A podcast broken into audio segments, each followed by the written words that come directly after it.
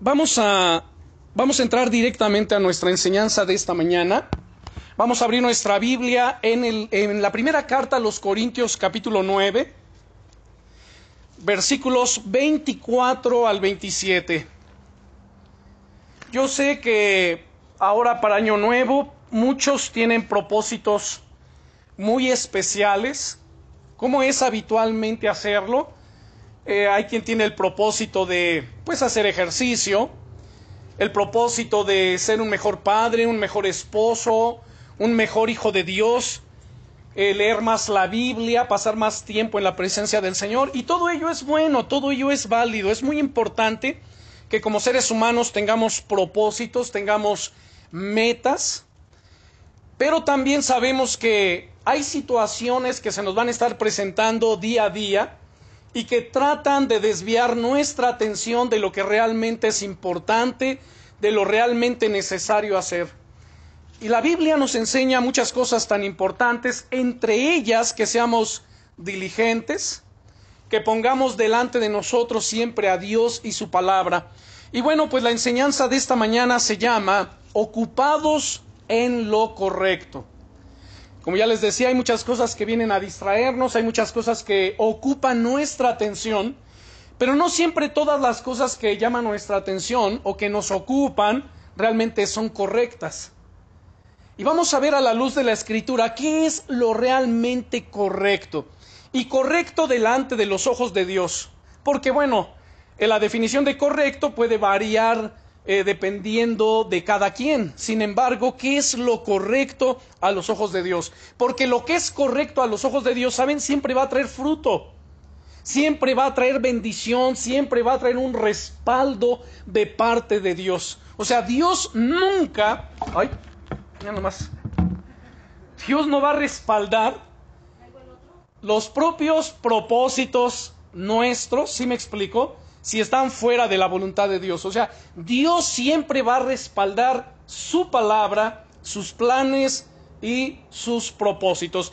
Bueno, si ya tenemos nuestra Biblia en Primera de Corintios capítulo 9, vamos a darle lectura a los versículos 24 al 27 y este es uno de los pasajes que recientemente acabo de utilizar en uno de mis estudios entre semana. No así el tema que voy a tocar hoy, sino simplemente este pasaje. Dice verso 24 del capítulo 9 de Primera de Corintios, ¿no sabéis que los que corren en el estadio, todos a la verdad corren, pero uno solo se lleva el premio? Corred de tal manera que lo obtengáis. Todo aquel que lucha, de todo se abstiene, ellos a la verdad para recibir una corona corruptible, pero nosotros una incorruptible. Así que yo de esta manera corro, no como a la aventura, de esta manera peleo, no como quien golpea el aire, sino que golpeo mi cuerpo y lo pongo en servidumbre, no sea que habiendo sido heraldo para otros, yo mismo venga a ser reprobado. Oremos. Glorioso Rey, en el nombre poderoso de Jesucristo, Oramos pidiendo, Señor, tu presencia manifiesta en esta enseñanza. Que alumbre, Señor, los ojos de nuestro entendimiento. Háblanos, Rey de Gloria. Ilumina nuestra mente, nuestro corazón, abre nuestros oídos espirituales. Afirma, Señor, nuestra fe delante de ti. Y que podamos aprender a ocuparnos, Señor, en lo correcto. Enséñanos ¿Qué es lo correcto delante de tus ojos? En el nombre todopoderoso del Señor Jesucristo. Amén. Bueno, en este pasaje, hermanos, podemos ver algo tan importante que debemos resaltarlo. Número uno, nos enseña que el que corre en el estadio, en primer lugar, hay muchos que están corriendo o que van y corren en el estadio. Pero hay que correr, porque número uno dice, a ver, el que corre en el estadio, o sea, no es correr en cualquier lugar, hay que correr en el lugar correcto. En este caso, estos que corren, corren en el estadio. En el caso nuestro, somos llamados para correr, hermanos, el camino del Evangelio y pelear la buena batalla de la fe. No es pelear cualquier batalla, es pelear la batalla de la fe. Segundo, dice que todos a la verdad corren, todos. Pero uno solo es el que se lleva el premio. Ustedes y yo, hermanos, estamos corriendo, estamos luchando cada día. En Apocalipsis, en el capítulo 2, en el versículo 10, termina diciendo, sé fiel hasta la muerte y yo te daré la corona de la vida.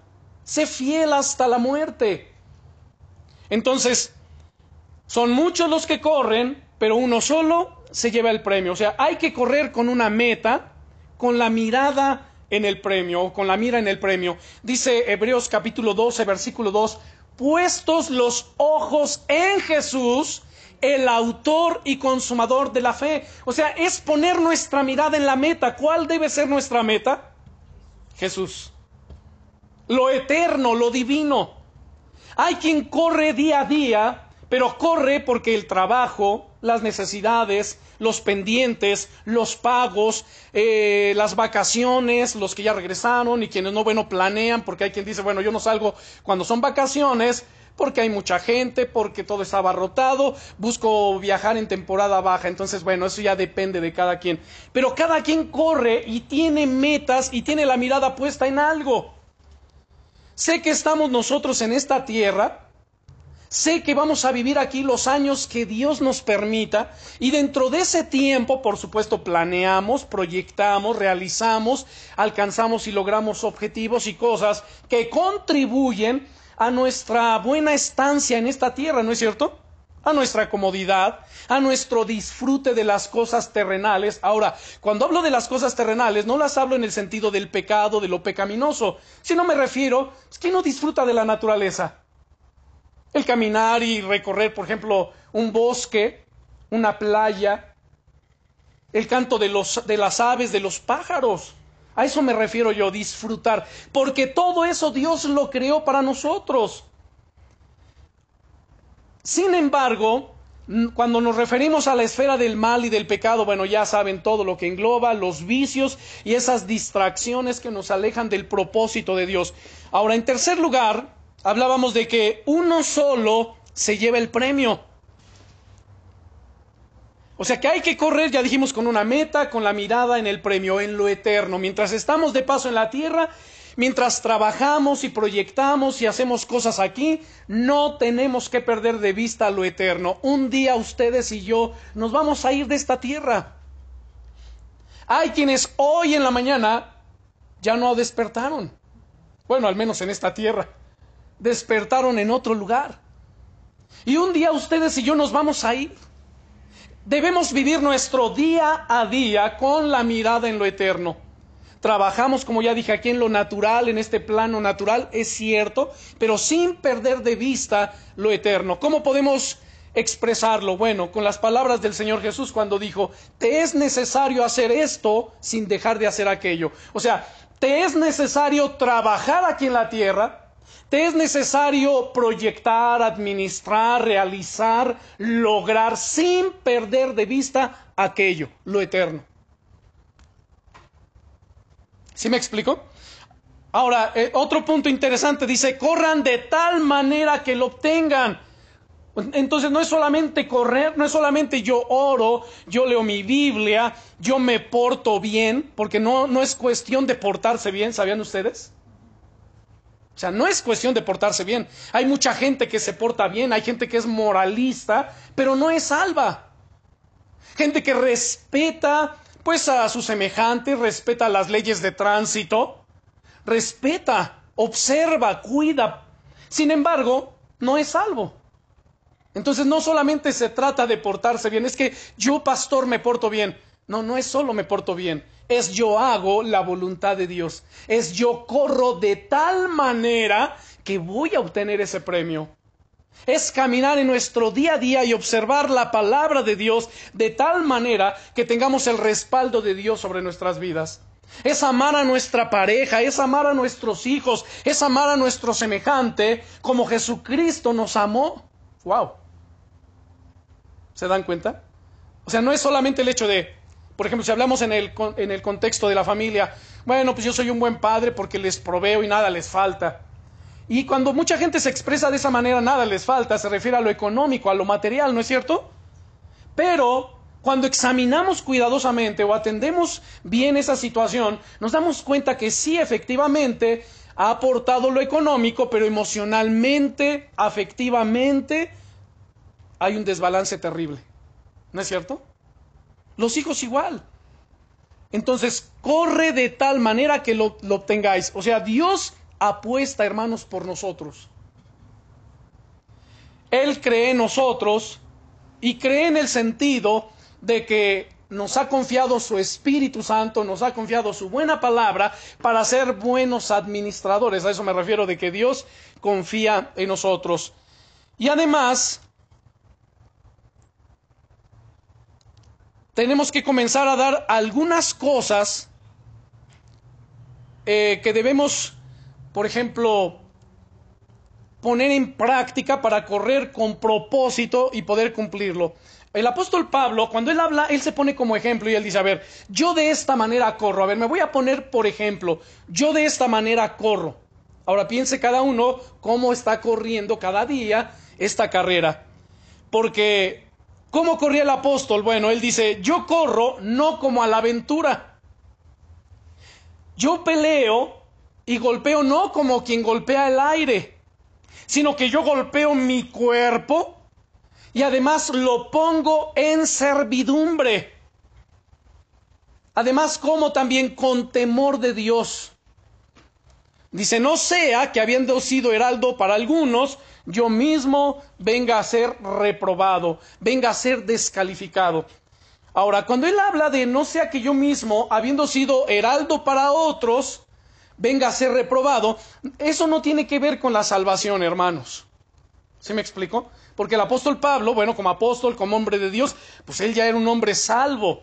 Sino cuando él habla acerca de estas cosas, él se está refiriendo a las recompensas y a los galardones que nos están aguardando en los cielos.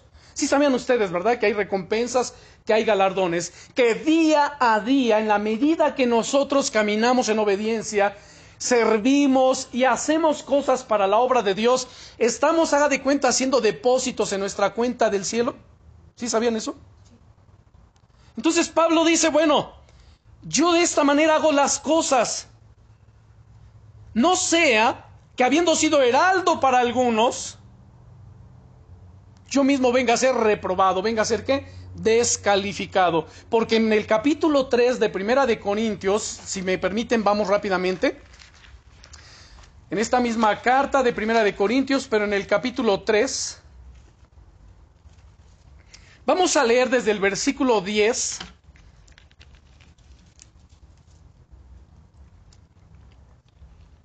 Dice aquí el apóstol Pablo, conforme a la gracia de Dios que me ha sido dada, yo como perito arquitecto puse el fundamento y otro edifica encima pero cada uno mire cómo sobreedifica. Porque nadie puede poner otro fundamento que el que está puesto, el cual es Jesucristo. Y si sobre este fundamento alguno edificare oro, plata, piedras preciosas, madera, heno, hojarasca, ahora noten aquí, nos presenta seis elementos que podemos separarlos en dos categorías o en dos grupos. El primer grupo podemos eh, encerrar los siguientes elementos. Oro, plata y piedras preciosas. Entonces ya los separamos ahí. Y ponemos en el otro grupo madera, heno y hojarasca. Ahora noten esto, el verso 13. La obra de cada uno se hará manifiesta porque el día la declarará pues por el fuego será revelada y la obra de cada uno, cual sea, el fuego la probará. Entonces está hablando de las obras, obras que el, que el apóstol Pablo presenta aquí en estos dos grupos, en estos seis tipos de elementos. Oro, plata, piedras preciosas. ¿Qué representa el oro, la plata y las piedras preciosas? Bueno, la sana doctrina representa la obediencia, el amor a Dios, el hacer las cosas con fidelidad, en apegados, por supuesto, a la palabra de Dios.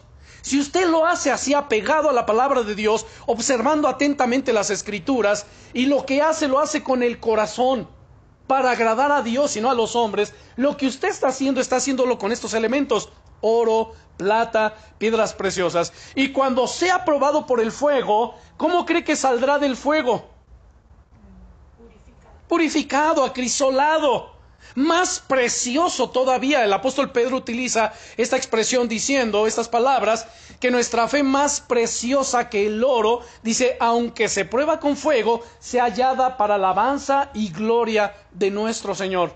Sin embargo, si nosotros hacemos las cosas, hermanos, en la carne, no para la gloria de Dios, sino para nuestra vanagloria, o torciendo las escrituras, como hay mucha gente que lo hace, ¿no es cierto? Acomodando textos a su propia vida para justificar sus malas acciones y justificar su pecado. Bueno, pues eso es heno, madera y hojarasca. Eso. O como los fariseos. ¿Ustedes sabían que los fariseos hacían buenas obras? ¿Sí o no? Sí. Ok. Pero esas buenas obras delante de Dios, ¿qué valor tenían? Pónganme un ejemplo. La menta, el eneldo, el comino. Ahora el Señor les dice ahí, dice, ya han dejado lo más importante, ¿no es cierto? Que era la justicia y la misericordia. Ahora ahí justamente en ese contexto dice Jesús, esto les era necesario hacer sin dejar de hacer aquello. ¿Se dan cuenta? Esto les era necesario hacer sin dejar de hacer aquello. Otro ejemplo es cuando dice, a ver, cuando ustedes den limosna, dice, no sean como los hipócritas. Ahora, cuando él hablaba de los hipócritas, ¿a quién cree que se estaba refiriendo? A los fariseos. Y también gente pudiente que hacían lo siguiente. Cuando ellos salían, ellos llegaban a las plazas y traían pues alguna dádiva para los pobres. Traían, no sé, quizás dinero, Quizás traían ropa, algunas despensas, algo para compartir con los pobres. Pero ¿sabe lo que hacían ellos? Ellos hacían tocar trompeta delante de ellos, no solo para que la gente necesitada los escuchara y viniera a recibir, sino para que la demás gente los escuchara, los viera y dijeran, wow, mira qué generoso, mira qué dadivoso es. Ellos lo hacían con esa motivación de escuchar y recibir la alabanza de la gente, no tanto por el dar, y por eso Jesús dijo, cuando tú des no sepa eh, tu, la izquierda lo que hace tu derecha, sino que sea en secreto para que tu Padre que ve en secreto te recompense en público. O sea, no hagas tocar trompeta delante de ti. Es más, si oras, si ayunas, dice, cuando tú ores, entra en tu aposento, cierra detrás, detrás de ti la puerta y tu Padre que te ve en lo secreto te recompensará en público.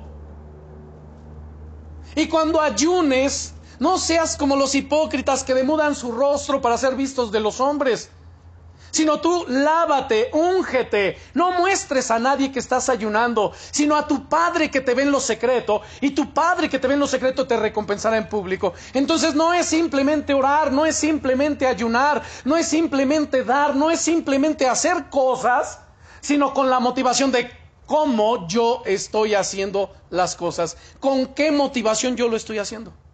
Eso es lo que vale y lo que tiene peso delante de Dios. Cuando lo hacemos de la manera incorrecta es madera, heno y hojarasca y va a ser probado por el fuego y ¿qué va a salir de la madera, heno y hojarasca del fuego? Cenizas. Se va a quemar completamente. Volvemos aquí a nuestro pasaje. Luego dice en el verso 14, si permaneciere la obra de alguno que sobreedificó, recibirá recompensa. Ahí están las recompensas, los galardones. Si la obra de alguno se quemare, él sufrirá pérdida, si bien él mismo será salvo, aunque así como por fuego. Note la salvación. O sea, aquí no está de por medio la salvación. No es de que se está refiriendo a que pierde su salvación o no. ¿Sí me explico? Pues es tan claro el texto. Porque se está refiriendo exclusivamente a los galardones a las recompensas. Por eso en Apocalipsis, en el capítulo 22, dice el Señor Jesucristo, he aquí yo vengo pronto y mi galardón conmigo para recompensar a cada uno según sea su obra. La palabra galardón en el griego es la palabra mistos, mistos con S, no con X, mistos, no mixto, mistos. Y mistos significa paga salario, paga por el servicio. Entonces el Señor viene a recompensar a cada uno. Porque Él lo que espera de nosotros es que día a día le estemos sirviendo y estemos ocupados en lo correcto. Habrá mucha gente cristiana que va a ser salva, pero ¿qué cree? No van a, recibir muchos galardones. ¿Por qué? Porque quizá mucho de lo que han hecho lo han hecho con la motivación incorrecta. Imagínese alguien lleva una vida de oración, pero ora solamente para aprovechar las oportunidades y las ocasiones y decir, es que yo oro mucho. Es que yo oro y yo oro y por mis oraciones y Dios ha hecho. ¿Sí me explico? entonces en lugar de darle la gloria a Dios, lo hace para resaltar y recibir la vanagloria. Y como eso, bueno, hay cantidad de ejemplos. Volvemos aquí a las escrituras nuevamente, versículo 15. Si la obra de alguno se quemare, él sufrirá pérdida. ¿Cuál va a ser la pérdida que sufrirá? Perdón. Bueno, la pérdida que sufrirá es que no va a recibir galardón, recompensa. Porque además dice, si viene el mismo, será salvo, aunque así como por fuego. ¿A qué significa aunque así como por fuego? Bueno, haga de cuenta que esta persona que salva es como una persona que tiene una casa. Una casa donde tiene muchas cosas. Haga de cuenta que todo lo que ustedes y yo estamos haciendo día a día son cosas, son accesorios, son nuestras recompensas, son, son nuestros. ¿Sí me explico? Bueno. Pero de repente a esa persona se le quema la casa. Y todo lo que tenía en casa, todas sus pertenencias, ¿qué cree? Se le queman. Y él mismo sale huyendo de su casa así medio chamuscado, oliendo a humo, y él mismo es salvo, aunque así como por fuego, es decir, sufrió una gran pérdida, su casa, sus valores, lo que tenía allá adentro, pero él mismo fue salvo. A eso básicamente es a lo que se refiere. A veces uno puede decir, wow, es que yo he hecho, yo he realizado, yo he dado, yo, yo, yo, yo. ¿Sí me explico? Y podemos pensar así que tenemos, wow, ya un gran cúmulo de cosas allí, de galardones. Dice el Señor, bueno, déjame probar tus galardones. ¿Con qué motivación tú lo hiciste? ¿Qué te motivó a hacerlo? ¿Qué te motivó a orar? ¿Qué te motivó a dar? ¿Qué te motivó a hacerlo? ¿Fue porque lo hiciste de todo corazón, con limpieza, con integridad, con eh, para la gloria de Dios? ¿O lo hiciste para tu vanagloria, para que los demás te vean? Y entonces ahí es probado con el fuego. Imagínese, y que todo lo que usted hizo lo hizo con integridad, para la gloria de Dios. Usted tiene recompensa. Lo triste sería que estar confiados en que yo he hecho, yo he realizado, yo he predicado, yo he visitado enfermos, ido a las cárceles, etcétera, etcétera, así. Pero si lo hice para mi vanagloria y no para la gloria del Señor que cree, de nada habrá servido todo eso. De nada habrán servido 30 años de ministerio. Wow. Tremendo. Dice además en el verso 16, ¿no sabéis que sois templo de Dios? Y que el Espíritu de Dios mora en vosotros. Si alguno destruyera el templo de Dios, Dios le destruirá a él. Porque el templo de Dios, el cual sois vosotros, santo es. Wow. Miren hermanos, Dios es planificador. Y Él nos lleva siempre. Y nos llevará siempre hacia la perfección. Él desea que nos presentemos delante de Jesucristo cuando lleguemos perfeccionados. Cada prueba, cada lucha, cada adversidad, cada situación en nuestro día a día debe contribuir, hermanos, a nuestra perfección. Grabes esto en su corazón, por favor. La adversidad desarrolla el carácter y la semejanza de Cristo en nosotros. Alguien pregunta, pastor, ¿y por qué repetidas veces tengo pruebas, tengo luchas, paso situaciones difíciles? Miren, hermanos, todos los cristianos, todos sin excepción, tenemos pruebas, tenemos luchas, tenemos momentos difíciles, ¿no es cierto? Todos. Si alguien no tiene pruebas ni luchas, preocúpese. De verdad, ¿eh? Preocúpese. Porque si usted está padeciendo día a día pruebas, luchas, tentaciones, situaciones que vienen a probar su fe, dele gloria a Dios, porque eso es el proceso de santificación en su vida. Eso. Y la adversidad desarrolla el carácter y la semejanza de Cristo, porque es lo que nos lleva a orar, a perseverar, a buscar a Dios, a aferrarnos a la palabra, a sus promesas, a orar, a ayunar. ¿No es cierto?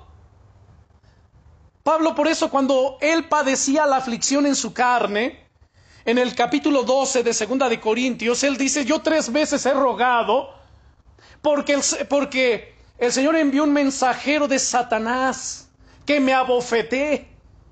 De lo cual dice, tres veces he rogado al Señor que lo quite de mí, pero Él me ha respondido diciendo, bástate mi gracia, porque mi poder se perfecciona en tu debilidad. ¿Quién permite ¿Quién permite esa debilidad en nosotros? Dios. ¿Para qué? Lo mismo que Pablo, para que su poder se perfeccione en nuestra debilidad. Porque esa debilidad que llevaba Pablo a orar más, a buscar a Dios, a aferrarse a Dios y a sus promesas, a perseverar en Dios. Bueno, si algo a usted le está moviendo a ello, y no sé si lo dije la vez anterior que nos reunimos aquí, saben hermanos, si hay una lucha, una prueba, una situación que nos lleva y nos empuja a buscar más a Dios, pues bendita prueba, bendita lucha, porque está siendo un instrumento en las manos de Dios para perfeccionarnos. La adversidad desarrolla el carácter y la semejanza de Dios en nosotros. Hay quien quisiera llegar a ser perfecto sin pruebas, sin luchas, sin aflicciones, sin dificultades, y así no se puede. Ojalá y si fuera así, ¿no? Ojalá y fuera así, pero no es así. Aun el mismo Jesucristo, el autor de nuestra salvación, Él fue probado en todo conforme a nuestra semejanza, pero sin pecado. Y dicen Hebreos que a Dios le plació perfeccionar al autor de la salvación por medio de aflicciones, a Jesucristo. A Dios el Padre le plació perfeccionar a su Hijo Jesucristo a través de qué? Aflicciones. Wow. Yo sé que hay que este tipo de cosas que estamos hablando, algunos saben los desanima, así como que, ay, no puede ser. O sea, que toda mi vida cristiana va a haber luchas, va a haber pruebas, va a haber tentaciones, va a haber situaciones difíciles. La respuesta es sí, por supuesto. Sí. ¿Qué opinan? Sí. Ok, no queremos pruebas, ni luchas, ni tentaciones, pues sucumbamos a ellas. ¿No es cierto? O sea, si alguien no quiere tentación, ¿qué va a hacer? Pues se da la tentación, ya no tiene la tentación. Ya cayó en ella, ya está en ella. Pero no es así. Nosotros vamos remando contra corriente, estamos en una carrera, estamos en una lucha, en una pelea, que es la pelea de la buena batalla de la fe. Así que hermanos, Dios es planificador y Él nos lleva a la perfección la cual se alcanza conforme avancemos en sus planes y propósitos, para lo cual entonces es necesario que comprendamos varios aspectos, tales como quiénes somos, qué estamos haciendo aquí y hacia dónde es que nos dirigimos, hacia dónde vamos. Y comprendiendo eso podremos hacer más de lo que nos pide el Señor. Ahora, quiero que examinemos algunas marcas mínimas que tenemos que cumplir. Y vamos a ver, por ejemplo, en la vida del cristiano se deben de cumplir ciertas, ciertas marcas mínimas eh, para que nosotros podamos realmente correr la carrera con la mirada en el galardón, que es Jesucristo. Mire, la primera marca que el cristiano tiene que pasar, tiene que aprobar, es el nuevo nacimiento. En San Juan capítulo 3 y versículo 3 dice Jesús, de cierto, de cierto te digo, que el que no naciere de nuevo no puede ver el reino de Dios. Ahora, ¿por qué hablo de esta primera marca? Alguien me puede decir, pastor, pues se supone que todos los que estamos aquí es porque ya nacimos de nuevo, es porque ya somos salvos. Bueno, déjeme decirle algo muy importante. Miren, hermanos, el día de hoy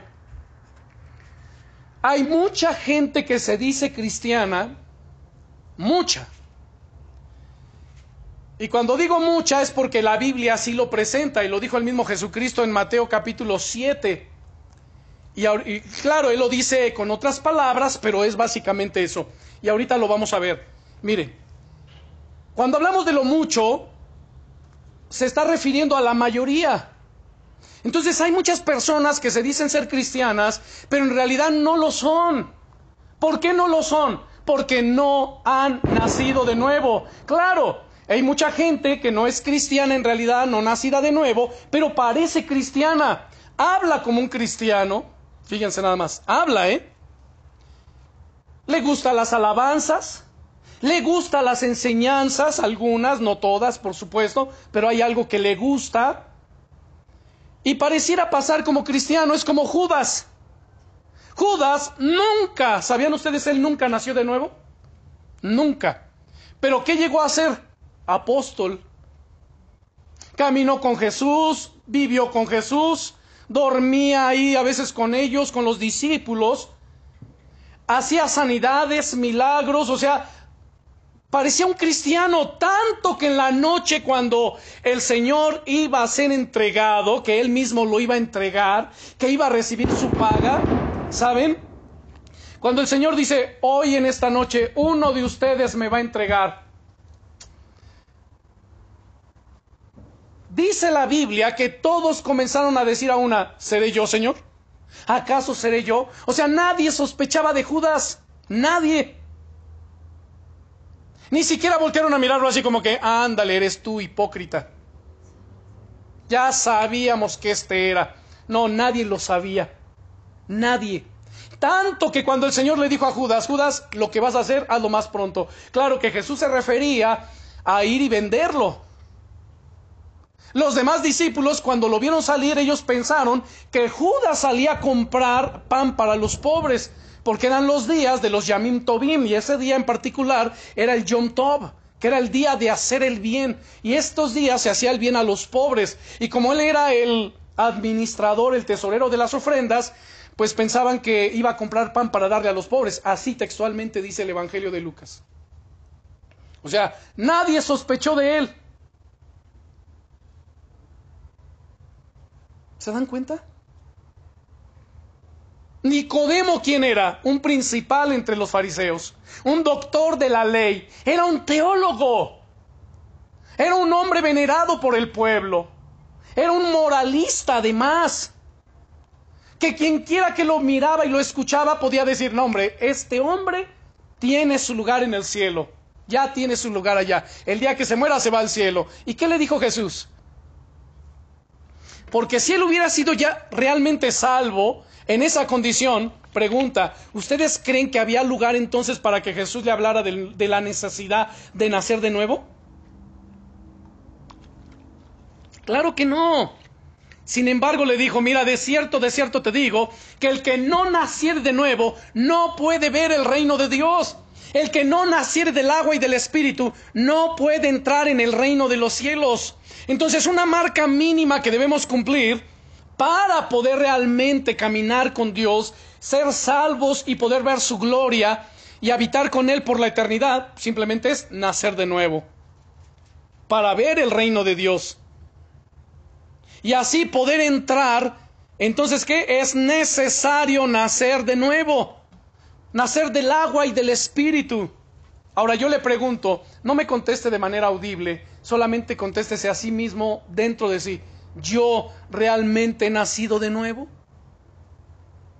Hay una enseñanza que compartí hace dos años atrás, que son eh, las señales de haber nacido de nuevo, y yo creo que lo vamos a tocar en, otra, en otro servicio, para que podamos evaluarnos a la luz de la palabra y que estemos realmente convencidos, wow, sí, yo soy nacido de nuevo y no sea que nos estemos engañando, que no hayamos nacido de nuevo y al rato alguno se pierda. Eso sería lo más triste, ¿no? Lo más terrible. Bueno, además en eh, segunda marca, vamos a San Juan capítulo 6, versículo 44 y 45. San Juan capítulo 6, versículos 44 y 45. ¿Cuántas veces hemos escuchado gente que dice, oh, es que cuando yo encontré a Jesús, cuando yo vine a Jesús, ahora, ¿saben hermanos? ¿Sabían ustedes que nadie, ningún ser humano tiene la capacidad por sí misma de decidir venir a Jesús? ¿Sabían ustedes? El Señor Jesucristo dice aquí, noten lo que nos dice, verso 44 y luego el 45. Dice, ninguno puede venir a mí si el Padre que me envió no le trajere. Y yo le resucitaré en el día postrero. Escrito está en los profetas, y serán todos enseñados por Dios. Así que todo aquel que oyó al Padre y aprendió de él, viene a mí. Entonces, número uno, dice Jesús, nadie Ninguno puede venir a mí si el Padre que me envió no lo trajere. O sea, ¿quién es el que nos trajo a Cristo? Es el Padre. ¿Por qué razón? Miren hermanos, Efesios 2.1 nos dice, y Él les dio vida a vosotros cuando estabais muertos en vuestros delitos y pecados. O sea, toda persona separada de Cristo, toda persona que está alejada de Dios, ¿cómo se encuentra? Muerto. Y los muertos no puede salir de ahí. Está muerto en sus delitos y pecados. No puede hacer otra cosa más que seguir allí muerto en sus delitos y pecados. Pero cuando viene, o sea, entonces un muerto puede tomar la decisión de venir a Cristo, la respuesta es no, hasta que Él viene y le da vida. Eso nos enseña una gran verdad y espero que se les quede grabada. ¿Cuál es esa gran verdad? Hoy día la gente piensa que necesita psicólogos. Ahora, no estoy en contra de la psicología. Tiene sus lados muy buenos. Pero la gente piensa eso todo el tiempo, ¿sí me explico? Es más, dentro de las iglesias a veces, fíjense, nada más ya se crea, en algunas congregaciones tienen el, la oficina de psicología pastoral. Y entonces cuando alguien tiene un problema o los matrimonios, ¿a dónde cree que los mandan? Ahí, a terapia. A terapia. Bueno, esa es una por un lado. Otros piensan que el ser humano necesita una religión. Y por eso hay miles, no cientos, hay miles de religiones que necesitan un gurú, que necesitan un coach, que necesitan no sé qué. Saben, hermanos, la gente no necesita nada de eso. Porque la gente está muerta en sus delitos y pecados. La pregunta nuevamente es, entonces, ¿qué es lo que necesita la gente?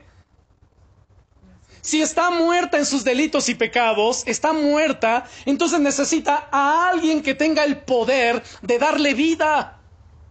Y ese alguien que tiene el poder de darle vida se llama Jesucristo. Por eso Jesús dijo, ahora viene y ahora es cuando los muertos oirán la voz del Hijo de Dios y resucitarán.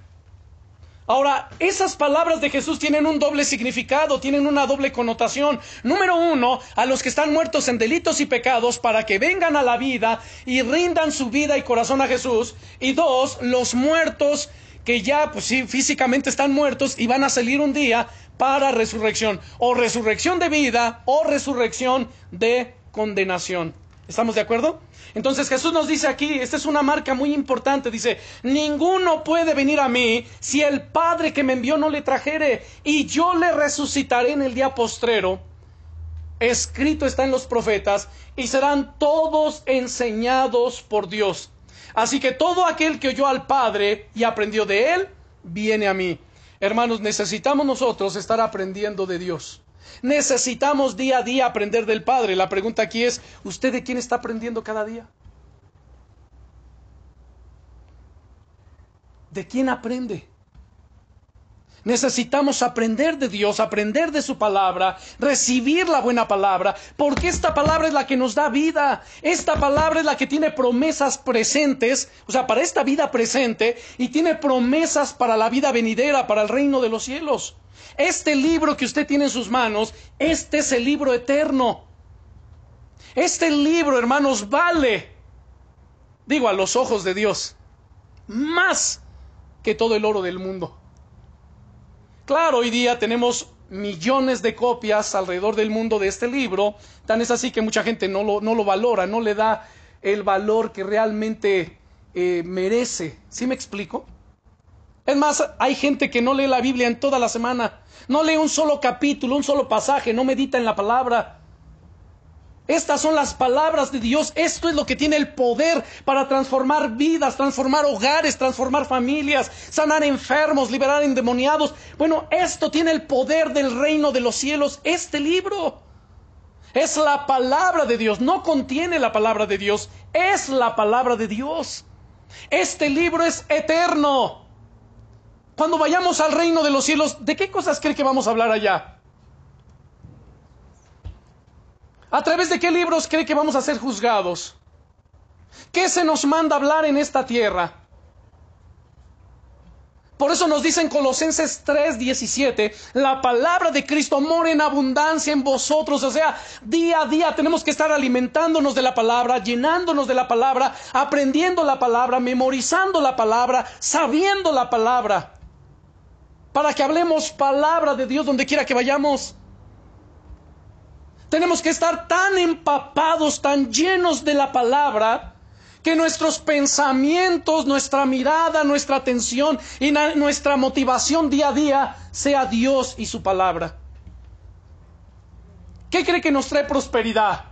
En todas las áreas de la vida. Mire, cuando hablo prosperidad, no me refiero solo a lo financiero. Esa es una partecita de la, la, prosperidad de Dios. Porque la prosperidad de Dios es una prosperidad integral. O sea, cuando Él prospera, Él no prospera en un área. Él prospera de manera integral. Y se lo voy a demostrar. Hay muchos pasajes para ello, pero solamente voy a citar uno. Tercera, eh, tercera carta del apóstol Juan, versículo 2, dice, Amado, yo deseo que tú seas prosperado en todas las cosas y que tengas salud así como prospera tu alma. Vea la prosperidad, se menciona cuántas veces ahí. Quiero que tú seas prosperado en qué? En todas las cosas. Y que tengas salud, o sea, que, que prospere tu salud. Así como prospera tu alma. Wow. ¿No es una bendición? Hay gente que, por ejemplo, económicamente puede, decir que es muy próspero, pero ¿qué cree? Pero en cuanto a su salud, su, salud se va deteriorando día a día. Hay gente que tiene que estar pegada a un tanque de oxígeno y con todo y el dinero que tiene no puede comprar su salud, o sea, no puede salir de allí. O alguien puede tener mucho dinero, pero tiene la familia destrozada, nadie quiere saber de él o de ella. ¿Sí me explico? solos. ¿De qué le sirve todo eso? Pero la prosperidad de Dios es integral. Cuando Él viene a bendecir y a prosperar y mete su mano gloriosa en nuestras vidas, ¿qué cree que hace? Le prospera en lo económico, lo material, la salud, eh, lo espiritual, eh, lo familiar, bueno, en todas las áreas de su vida. Esa es la prosperidad de Dios. El falso evangelio de la prosperidad solamente se enfoca en lo material. La prosperidad de Dios se enfoca en todos los aspectos y áreas de su vida. Porque a Dios le importa más su salud, su vida, su alma, la salvación, que lo material. ¿Sí me explico? Por eso dice el Señor, busca primeramente el reino de Dios y su justicia Fíjense nada más lo que nos manda a buscar. Mateo 6:33. Busca primeramente el reino de Dios y su justicia y todas estas cosas. ¿Cuáles cosas? El contexto está hablando de qué? Del alimento, del vestido, del sustento, de la casa, de la ropa, de todas esas cosas. Dice, bueno, pues busca primero el reino de Dios y su justicia. Y mira, todas esas cosas van a venir por añadidura. Pero ¿qué, hace, hacen muchos cristianos? No, primero se afana, primero el afán, la ansiedad, el trabajo, horas extras, lo que sea, y al final, si queda tiempo, si no estoy cansado, entonces ya leeré mi Biblia, ya oraré, ya me congregaré. No, no funciona así. La ecuación de Dios es, primero tú tienes que vivir por fe, es decir, da el paso de fe. ¿Qué significa el paso de fe? Obedecer a Dios. Y entonces si hablamos y entendemos de obedecer a Dios, y Él dice, busca primeramente el reino de Dios y su justicia, y todo lo demás viene por añadidura. ¿Cómo lo podemos eso trasladar a nuestro día a día? Bueno, nuestro primer tiempo de la mañana, permítanme decirlo así, la primera hora de la mañana tiene que ser para Dios. Su primer hora de, de estar despierto, Debe de haber pasado tiempo en la presencia de Dios, en oración, en lectura de la palabra y en alabanza o adoración delante del Señor. Para que cuando usted salga de allí, de su casa, Sale usted al trabajo, al negocio, a lo que vaya a hacer, ya sale en bendición, ya sale en victoria, porque ya estuvo ahí buscando primero el reino de Dios y su justicia. Y entonces ahora todo lo demás va a venir por añadidura. Y cuando no se hace así, se levanta las prisas a las carreras, sale a trabajar, sale a negociar, sale a lo que vaya a hacer.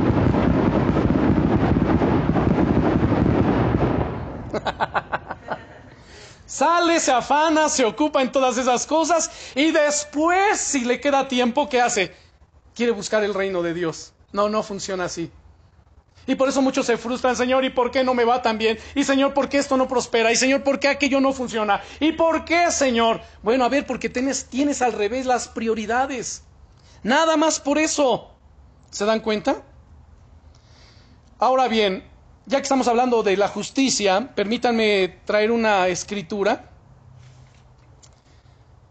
Dice en Mateo capítulo 5, versículo 20, vamos a buscar Mateo 5, 20. Mateo capítulo 5 y versículo 20. Voy a leer desde el 17. Dice el Señor Jesucristo, no penséis que he venido para abrogar la ley o los profetas. No he venido para abrogar, sino para cumplir. Mire, el mismo Jesucristo se sujetó a la ley del Padre. El mismo Jesucristo se, eh, se, tornó obediente, se sujetó. Él no por ser Dios o Dios encarnado, él no dijo, ah, bueno, pues ahora ya yo hago lo que quiero y puedo quebrantar la ley. ¿Qué dice el mundo? ¿Para qué es la ley? Para quebrantarla. ¿Para qué son las reglas? Para romperlas. No dice eso el mundo, esa es la lógica del mundo. Pero la lógica divina es no, dice Jesús, yo no he venido para hacer mi voluntad, sino la voluntad del Padre. No he venido para hacer lo que yo quiero, sino lo que el Padre quiere. Y ese pensamiento, hermanos, tiene que ser el suyo y el mío. Si no, estamos fuera de lugar. Noten, no he venido, dice Jesús, para abrogar la ley o los profetas. No he venido para abrogar, sino para cumplir. Porque de cierto os digo que hasta que pasen el cielo y la tierra, dando por sentado que por supuesto van a pasar el cielo y la tierra, ni una jota ni una tilde pasará de la ley hasta que todo se haya cumplido. De manera que cualquiera que quebrante uno de estos mandamientos muy pequeños y así enseña a los hombres, muy pequeño será llamado en el reino de los cielos. Mas cualquiera que los haga y los enseñe, este será llamado grande en el reino de los cielos. Porque os digo que si vuestra justicia no fuere mayor que la de los escribas y los fariseos, no entraréis en el reino de los cielos. Wow. ¿Cuál era la justicia de los escribas y fariseos? Hace rato me la citaban. Ellos ayunaban, fíjense, ayunaban dos veces por semana. ¿Cuántas veces ayuna usted? Ok. Ellos ayunaban dos veces por semana. Ellos oraban, ¿eh? Diezmaban absolutamente todo. No estoy diciendo que usted diezme todo. Ellos diezmaban desde lo económico hasta las hortalizas, las semillas, el eneldo, el comino, bueno, todo andaban diezmando ellos. Sí, hasta la pimienta, bueno, todo. Esa era su justicia. Aquel fariseo que entró con el publicano, ¿se acuerdan que entró al templo a orar? Y que levantando los ojos al cielo decía, Señor, yo te doy gracias. ahí estaba la arrogancia. Porque yo no soy ladrón, no soy mentiroso, no soy ni siquiera como este publicano. Se comparaba. Y dice el Señor Jesús, y que mientras el publicano ni siquiera quería levantar los ojos al cielo, el otro sí llegó y empezó a hablar. Este ni siquiera levantaba los ojos al cielo, sino golpeaba su pecho y decía, sé propicio a mi pecador. Y dice el Señor, de cierto les digo que este publicano descendió a su casa justificado antes que el fariseo. Porque el que se enaltece será humillado y el que se humilla será enaltecido. Dice aquí Jesús, les digo que si vuestra justicia no fuese mayor que la de los escribas y los fariseos, no entraréis en el reino de los cielos. Wow. Entonces nuestra justicia tiene que ser qué? Mayor. Otra marca que tenemos que cumplir, hermanos, es estar continuamente llevando fruto, dando fruto. Vea Mateo 13, versículo 8. Mateo capítulo 13, bueno, ahí nos habla acerca de la, el contexto es la parábola del sembrador. Ajá. Mateo capítulo 13, permítame leer desde el verso 1, dice, aquel día salió Jesús de la casa y se sentó junto al mar, y se levantó mucha gente y entrando él en la barca se sentó y toda la gente estaba en la playa. Ay, qué rico. ¿No? En la playa. Escuchar hay una enseñanza. Por eso dicen que en el mar. Yo creo que sí. Yo creo que sí. Imagínense, termina la enseñanza y ahí mismo, pues órale, una mojarrita frita, una mojarra frita. Con camarones, claro. Sí, no, no, hay unas ostras ahí. Mm. Bueno. Sí, ya se me hizo agua la boca. ¿Y luego dónde me quedé? me quedé en la playa. eh, ok. Sí, gracias. y les dijo, bueno, el sembrador salió a sembrar y mientras sembraba, parte de la semilla cayó junto al camino y vinieron las aves y la comieron. Parte cayó en pedregales donde no había mucha tierra y brotó pronto porque no tenía profundidad de tierra. Pero salido el sol se quemó y porque no tenía eh, raíz se secó. Y parte cayó entre espinos y los espinos crecieron y la ahogaron parte cayó en buena tierra y dio fruto, cuál a ciento, cuál a sesenta y cuál a treinta por uno. El que tiene oídos para oír, oiga. Wow. Debemos dar fruto. Y nos muestra aquí tres porcentajes. Hay quien da fruto a ciento por uno. Hay quien da fruto a sesenta por uno. Y hay quien da a treinta por uno. No sé cuál sea usted. No sé cuál sea, si el de 100, el de 60 o el de 30. Digo, los tres son buenos, ¿no es cierto? Pero el 100 es mejor. El 100 es mejor porque el que es fiel en lo poco, en lo más le pone el Señor. Entonces, es importante, hermano, que nos ocupemos de estas cosas. ¿Cuántas marcas hemos visto hoy en esta mañana? Número uno, nacer de nuevo. Número dos, Número dos, ¿cuál es el número dos?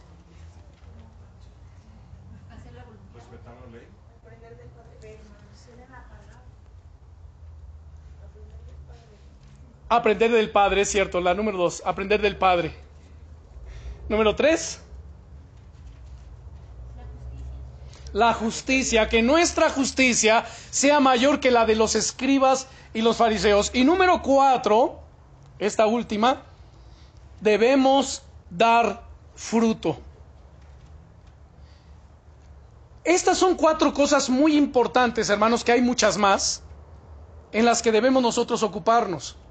Pero esto tan solamente es lo que nos va a ayudar a enfocarnos, hermanos, en las cosas del reino y en que no perdamos de vista la meta hacia la que nos, estamos dirigiendo. Número uno, nacer de nuevo. Número dos, ocuparnos en aprender del Padre. Número tres, que nuestra justicia sea mayor que la de los escribas y fariseos. Número cuatro, estar dando continuamente fruto. Ahora, una vez que cumplimos con estas cuatro marcas, ahora sí estamos listos para ocuparnos. Fíjese nada más.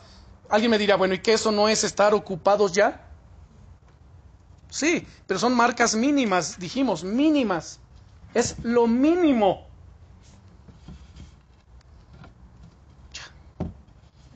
Algo pasó mientras no estuvimos estos días. bueno, son marcas mínimas.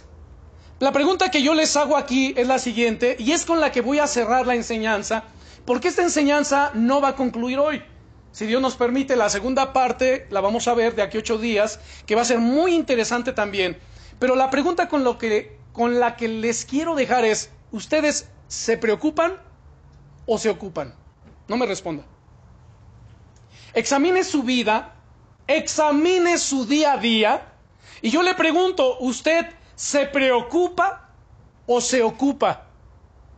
Son dos cosas completamente diferentes. Y es más, son antagonistas la una de la otra en lo que respecta al reino de los cielos. Porque una denota miedo, denota incredulidad, la preocupación. La otra denota fe, confianza y seguridad en Dios. Son dos cosas muy distintas y que esas cosas son las que vamos a examinar, si Dios nos permite, no es de aquí ocho días en nuestro siguiente servicio y que nos va a ayudar, hermanos, a entender. Y no solamente a entender, sino a poder en verdad eh, mirar, mirar los cielos abiertos sobre nuestras vidas. Yo decía algo en la enseñanza que, que, tuvimos el jueves pasado en uno de nuestros grupos y yo les decía lo siguiente, miren hermanos, cuando se termina el año 2022, que Dios ya nos permitió concluirlo, ¿cuántas personas, cuántas veces no escuchamos gente que dice, oh, es que yo espero que ya el 2023 entre y que sea un mejor año? ¿Sí escucharon eso? Oh, yo espero que nos vaya mejor. Y todo el mundo así como, espero que me vaya mejor. Y que sea un mejor año. Y decreto que sea un mejor año. Y yo creo que va a ser así. Yo cuando escucho eso dije, bueno, respeto su punto de vista. Pero una cosa es cierta y es una verdad que no podemos quebrantar y es la siguiente. Si seguimos haciendo las mismas cosas que hicimos en el año 2022, pues no esperemos resultados diferentes. Vamos a tener exactamente los mismos resultados. Permítanme decirlo así. Todo lo que se siembra, ¿se qué? Se cosecha. Bueno, yo digo esto, si la cosecha, si el fruto que he estado cosechando no le satisface, oigan, es simple, deje de sembrar esa semilla, ahora cambie la semilla, siembre una semilla diferente para que coseche un fruto diferente que le satisfaga. Si Dios nos permite, hermanos, llegar al final de este año 2023, y mire que estamos hablando en el segundo domingo apenas, pero tenemos 300 ¿qué? 50 y cuántos días nos quedan? 357, 358 días alrededor de ello. Ok. Miren, hermanos, estamos en muy buen tiempo de que si nosotros hacemos ajustes importantes en este inicio de año en nuestra vida, principalmente, hermanos, en nuestra relación con Dios, porque todo parte de ahí, todo absolutamente. Si una persona está bien con Dios, bien en su intimidad, caminando en santidad, en obediencia, saben hermanos, todo lo demás va a estar bien. Va a ser un buen esposo o una buena esposa, va a ser un buen padre, un buen o, buenos hijos. Todo lo que haga le va a salir bien, porque todo parte de Dios. Si hacemos esto y ponemos nuestra mirada en el Señor, y nos abstenemos de toda especie de mal en nuestras vidas y ponemos delante nuestro la palabra del Señor, como dice en Josué capítulo 1, versículo 9, mira que te mando que te esfuerces y seas valiente, no temas ni desmayes porque el Señor tu Dios estará contigo donde quiera que vayas. El verso 8 dice, y este libro de la ley estará sobre tu corazón. Y repetirás estas palabras todos los días de tu vida para que hagas prosperar tu camino y todo te salga bien, todo. ¿Quién no quiere que todo le salga bien?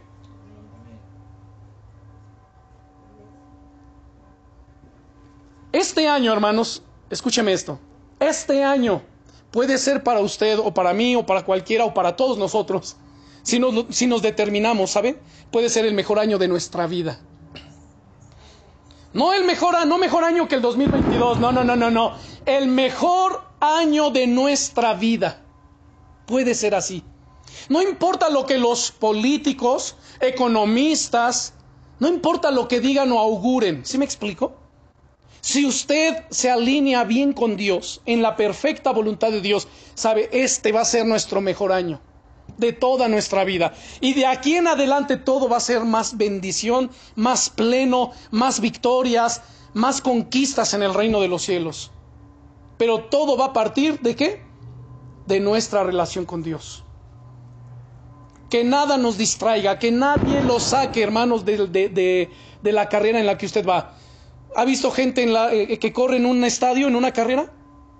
En las Olimpiadas sobre todo, ¿no? ¿Acaso se van distrayendo, van viendo al lado? Van chismeando el uno con el otro. Oye, fíjate que el otro viene así. Oye, ya te diste cuenta que no sé qué. No, cada uno va ocupado en lo suyo, tiene los ojos en la meta. No se distrae con nada. Por eso dice, corre de tal manera que tú obtengas el premio, porque uno solo se lo lleva. Wow. Vamos a orar.